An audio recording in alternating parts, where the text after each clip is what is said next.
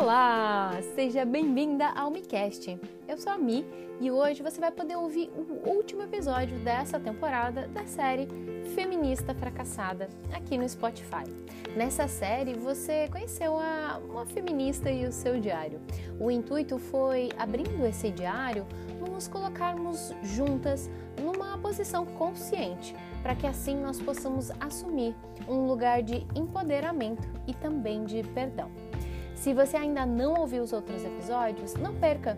É só entrar aqui no Spotify ou mesmo no Instagram, no perfil, e tem os outros episódios disponíveis. Bora lá? Querido Diário. Eu me sinto um pouco clichê quando eu escrevo Querido Diário. E eu preciso confessar isso antes de contar para você o que me aconteceu o dia desses.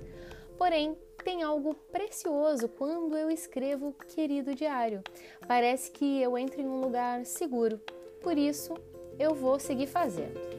Bom, eu tenho um pouco de vergonha em escrever mais uma vez sobre um episódio que me deixou com essa sensação de ser uma feminista fracassada. Porém, também sei que escrever me faz ter clareza do que aconteceu e principalmente vai me ajudar para as próximas vezes e infelizmente eu acredito que irão acontecer novamente.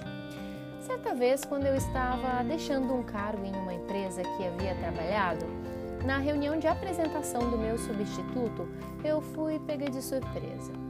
Mais um destes momentos, o bastante constrangedores suficientes para eu escrever aqui.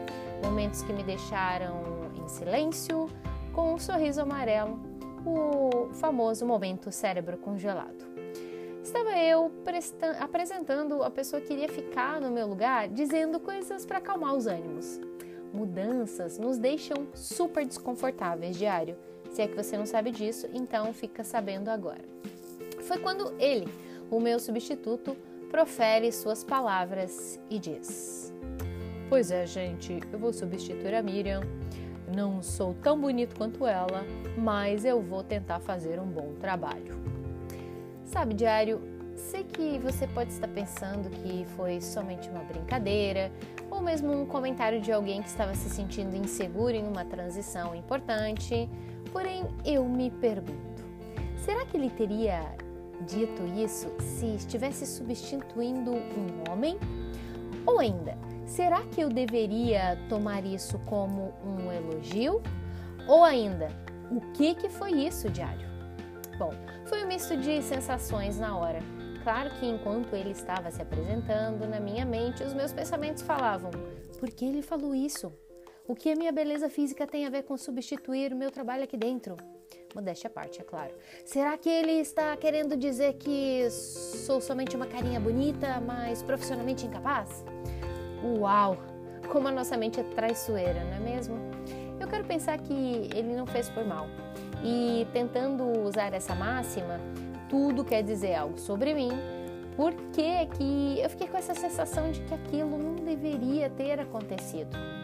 Eu sei que nós estamos inseridos em uma cultura de objetivação da figura feminina e eu quero acreditar que todas as vezes que já julgaram a minha capacidade profissional pela minha aparência, me deixaram feridas e que isso também acontece com outras mulheres.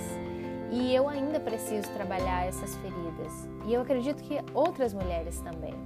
E essas feridas vêm de situações como oh, mulheres bonitas são burras, ou mulheres em cargo de liderança são chatas, ou mulheres deveriam pilotar um fogão.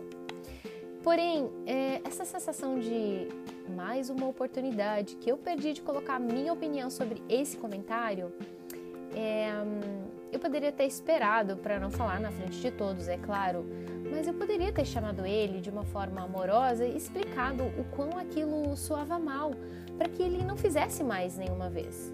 Pois bem, diário, mais uma vez eu calei, silenciei, me sinto envergonhada, ainda não contei para ninguém e eu acho que meio que uma vergonha alheia, sabe?